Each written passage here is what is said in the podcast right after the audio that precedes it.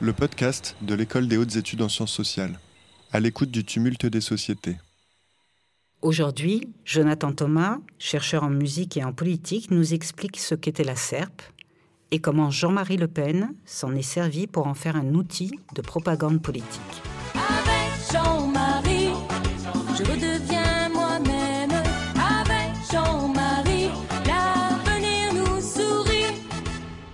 Ceci est une chanson d'Isabella Imperatori qui a été enregistrée en 1999 par la SERP, qui est la maison de disques de Jean-Marie Le Pen. Car oui, ce dernier a possédé et dirigé une maison de disques pendant une quarantaine d'années. Et son histoire commence au début de 1963. À ce moment-là, euh, Jean-Marie Le Pen est dans une situation difficile, puisqu'il vient de passer les dernières années euh, à s'engager pour que l'Algérie reste française, et l'Algérie est tout juste devenue indépendante. On est alors dans la période où des membres euh, et des sympathisants de l'OAS sont jugés et écopent de condamnations qui vont plus d'une fois jusqu'à la peine de mort. Par ailleurs, Le Pen, qui était député depuis 1956, vient de perdre son siège suite à la dissolution de l'Assemblée nationale par le président de Gaulle. Le Pen est donc perdant euh, sur le plan de son combat politique et il se retrouve aussi sans travail et sans perspective particulière. Euh, c'est donc dans ce contexte pour le moins morose pour lui qu'un de ses amis, Léon Gauthier, qui est un ancien membre de la milice et de la Waffen-SS, lui propose de monter une entreprise de relations publiques avec quelques autres connaissances qui sont d'anciens compagnons de lutte pro-Algérie française. L'entreprise est montée en février 1963 et elle s'appelle tout simplement Société d'études et de relations publiques, c'est-à-dire SERP.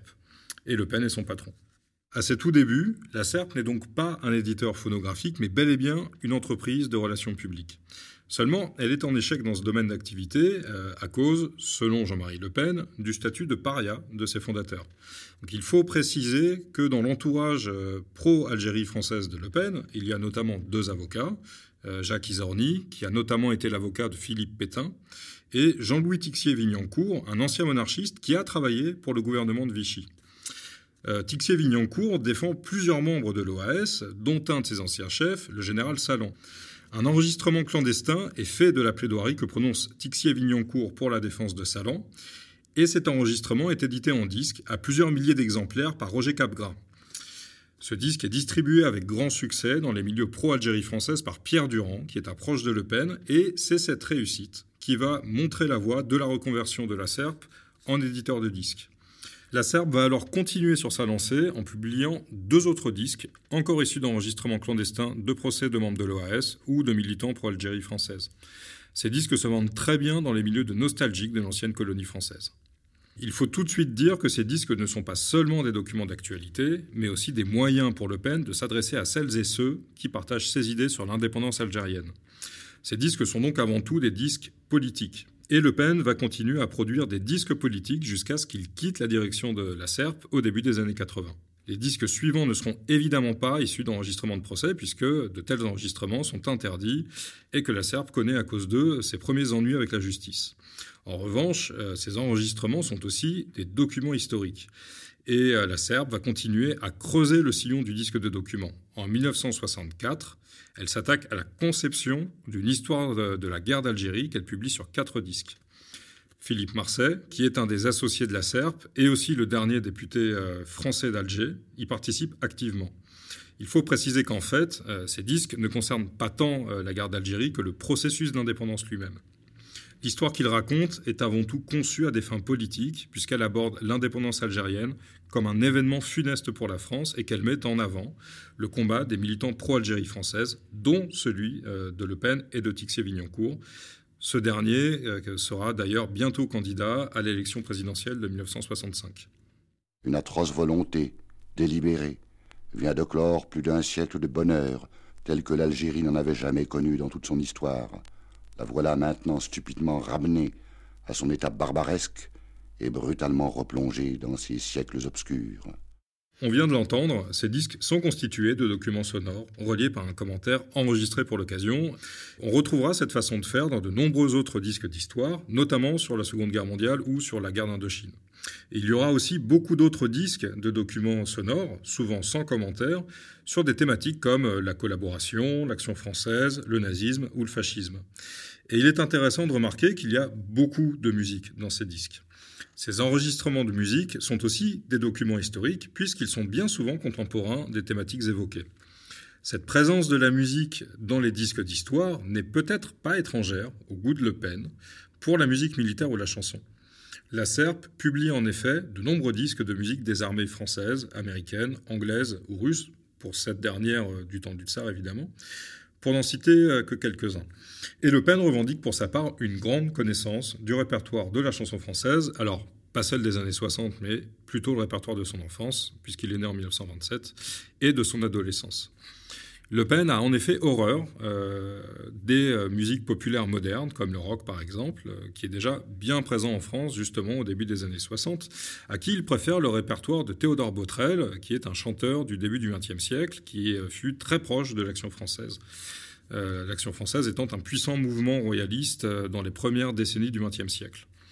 À ce propos, Le Pen, qui ne rechigne jamais à chanter, donne de la voix sur quelques disques serpes, dont un qui reproduit justement des chants de l'Action française. Vive Maurice Pujol, ma mère, vive Maurice Pujol, il est la terreur des cergots, vive Maurice Pujol, et vive le roi, à bas la République, et vive le roi, la gueuse on la pendra, le Pen mettra notamment sur le compte de son goût pour la belle musique le fait qu'il ait publié en 1965 une série de quatre disques sur le Troisième Reich, dans lesquels se trouvent de nombreux chants nazis. Le premier de ces disques, euh, qui a pour titre euh, Voix et chants de la Révolution allemande, est poursuivi en justice peu après sa sortie. Le jugement tombe en 1968, le disque est interdit et surtout Le Pen est condamné en tant que gérant de la SERP pour apologie de crimes de guerre. Ce jugement est très intéressant pour comprendre comment les disques serbes fonctionnent en tant que disques politiques. Pour motiver sa décision, le juge n'a pas seulement retenu la présence de chants nazis, mais il a aussi retenu euh, la photo utilisée pour illustrer euh, la pochette du disque, où on voit Hitler en situation de triomphe, et le texte de pochette, qui est anonyme, et qui présentait la victoire euh, d'Hitler comme le résultat d'un mouvement, je cite, somme toute populaire et démocratique, euh, ne disant donc euh, par ailleurs rien euh, des crimes politiques qui ont accompagné la prise de pouvoir d'Hitler. C'est donc pas le son tout seul qui fait du disque un moyen de propagande, mais c'est l'addition du son, de l'image et du texte, qui détiennent en fait chacun une part de l'histoire révisée par Le Pen et la Serpe, qui révèle cette histoire une fois qu'on les a articulés les uns aux autres. Cette façon de faire est caractéristique de nombreux disques serbes touchant à des thématiques sulfureuses, et je pense notamment à la dizaine de disques de documents euh, nazis que la Serbe publie tout au long des années 60 et 70. On s'en doute, Le Pen n'est pas très heureux de cette condamnation. Il pense être dans son bon droit en publiant de tels documents, et il fait d'ailleurs témoigner au cours du procès des historiens, euh, des généraux, mais aussi euh, d'anciens déportés. Le Pen revendique la liberté de propager une histoire de l'extrême droite qui soit alternative au consensus historiographique de son époque. Donc par le disque, euh, la Serbe va par exemple réclamer les réhabilitations de Pierre Laval ou de Philippe Pétain. C'est-à-dire que pour exister, la SERP et son milieu politique doivent avoir la liberté de diffuser des versions de l'histoire où ceux qui sont d'habitude reconnus comme des criminels sont en fait des martyrs de l'ordre dominant. Dans cette perspective, Le Pen fera d'abord appel de sa condamnation, puis tentera de faire casser le jugement de 1968, ce qu'il échouera définitivement à faire en 1971. Entre-temps, il a bien compris que les démêlés judiciaires de son entreprise pouvaient être nuisibles pour sa carrière politique, mais aussi pour l'activité commerciale de son entreprise. C'est pourquoi il décide, à la fin des années 60, de faire varier quelque peu le contenu thématique du catalogue de la SERP. Si tu veux être heureux, nom de Dieu, prends ton propriétaire, coupe les curés en deux noms de Dieu, fous les églises par terre sans Dieu, et le bon Dieu dans la merde. Cela peut paraître étrange, mais la chanson anarchiste qu'on vient d'entendre vient d'un disque serpe. Il ne faut pourtant pas en déduire que, puisqu'elle édite aussi bien des chants nazis que des chants anarchistes, euh, la SERP est une entreprise au pluralisme exemplaire. En fait, Plusieurs choses permettent de comprendre pourquoi euh, cette maison d'édition s'est dotée d'un tel disque. D'abord, il faut savoir que Le Pen s'est intéressé à l'anarchisme au point d'en faire le sujet d'un mémoire de fin d'études. Ensuite, il faut savoir que le texte de pochette de ce disque tente de ramener l'anarchisme du côté de la droite, voire de l'extrême droite. Enfin et surtout, il faut savoir que ce disque participe à une stratégie d'équilibrage du catalogue de la SERP et de normalisation de son image. Pour contrebalancer l'image détestable que la Serbe s'est forgée à force d'éditer des disques de documents fascistes ou nazis, notamment auprès du, du MRAP, le mouvement contre le racisme et pour l'amitié entre les peuples, Le Pen ajoute à son catalogue, entre la fin des années 60 et le milieu des années 70, plusieurs disques dont les thématiques semblent se situer à l'opposé de celles qu'affectionne son public d'extrême droite, son public habituel. Il y a ainsi euh, un autre disque de euh, chansons anarchistes, sorti pour le centenaire de la Commune, des euh, discours de Lénine, de Léon Blum, une histoire d'Israël, et un disque de chansons et de musique du Front populaire. Alors, si on examine ces disques et euh, la biographie de Le Pen de près, on se rend compte qu'il y a toujours une raison qui justifie leur publication pour autre chose qu'un profond souci de pluralisme. On peut remarquer par exemple que le commentaire accompagnant les discours de Léon Blum est particulièrement froid et que ce disque euh, sort à l'occasion des 20 ans de la mort du premier chef du Front populaire. Le disque de chanson du Front populaire sort également pour les 40 ans de l'accession du Front populaire au pouvoir.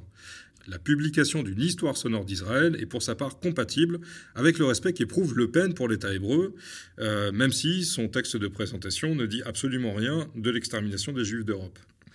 Enfin, Lénine euh, est un grand orateur, euh, chose que respecte également Le Pen. Le Pen, qui est reconnu euh, lui-même pour ses talents oratoires, a également publié en 1971 l'intégrale des discours de Charles de Gaulle, de Gaulle ayant pourtant été vraiment son grand ennemi.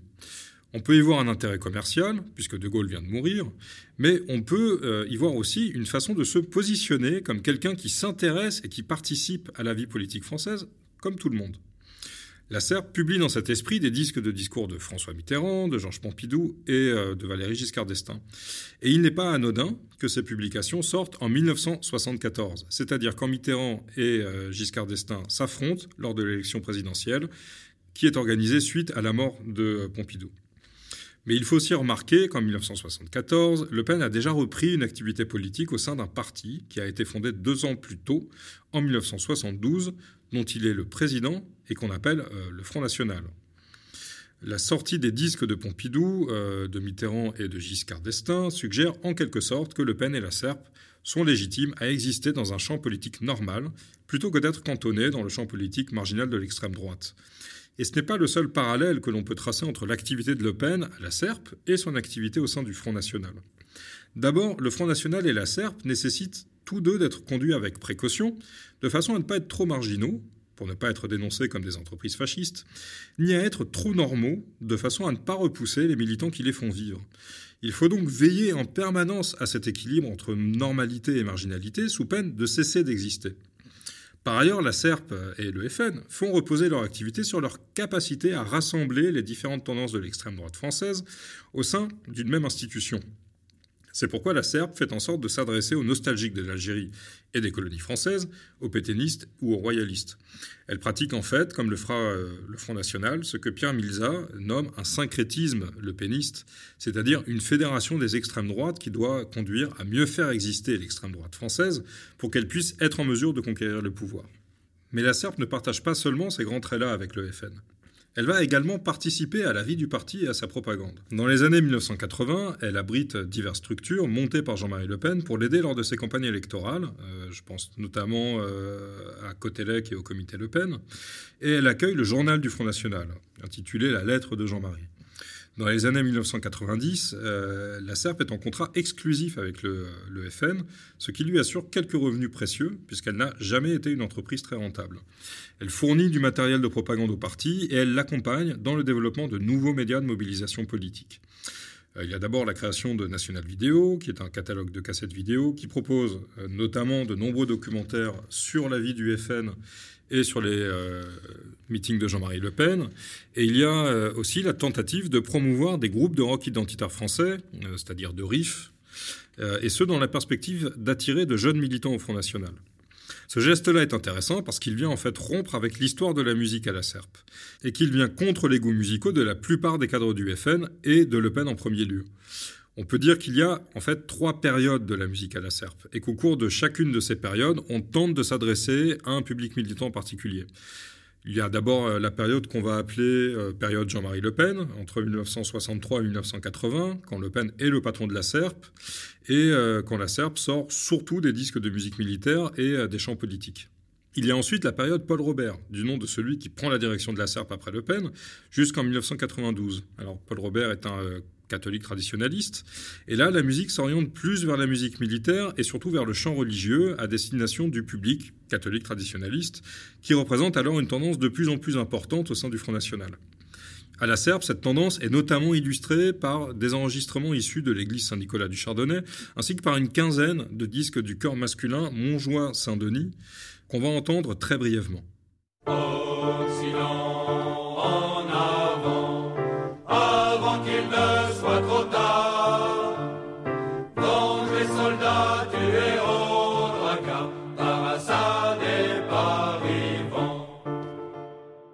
Dans le courant des années 80, euh, la musique s'oriente également vers la chanson contemporaine, avec notamment les chansons royalistes d'Anne Bernet et d'André Galabru. Et il y a également Docteur Merlin, euh, dentiste de son état, euh, qui chante depuis la fin des années 1970 et qui se trouve dans la lignée de thématiques du Front National, comme celle de l'immigration par exemple. Les Français seront assez tarés pour balancer tout qu'à l'œil on se fasse soigner, oh, à on va défiler,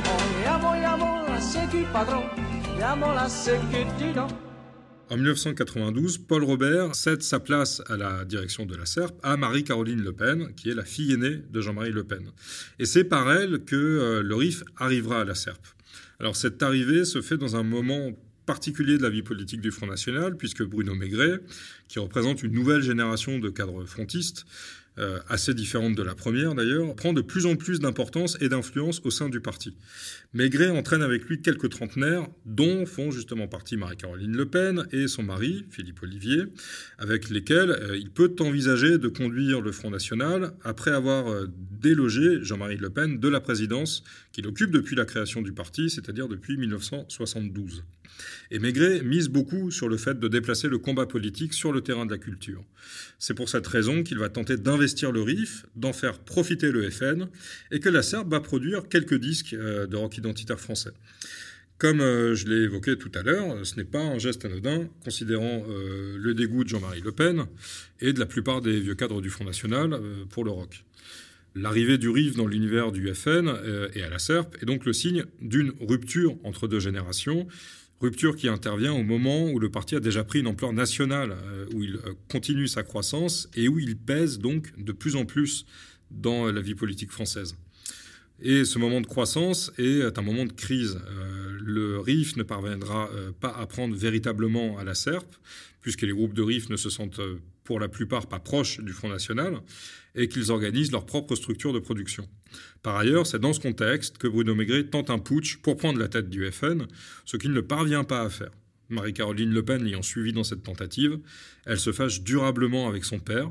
La SERP est alors, on va dire, une victime collatérale euh, de cette rupture et cesse d'exister en 2000. Aujourd'hui, ces disques continuent de circuler sur Internet et sont en quelque sorte un rappel d'une identité que le Front National, rebaptisé Rassemblement National en 2018, aimerait oublier. Libre cosaque.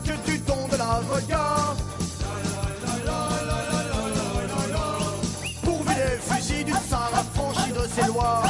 Poudra contre Kagaïka, les cosaques sont rois. Le podcast de l'École des hautes études en sciences sociales. À l'écoute du tumulte des sociétés.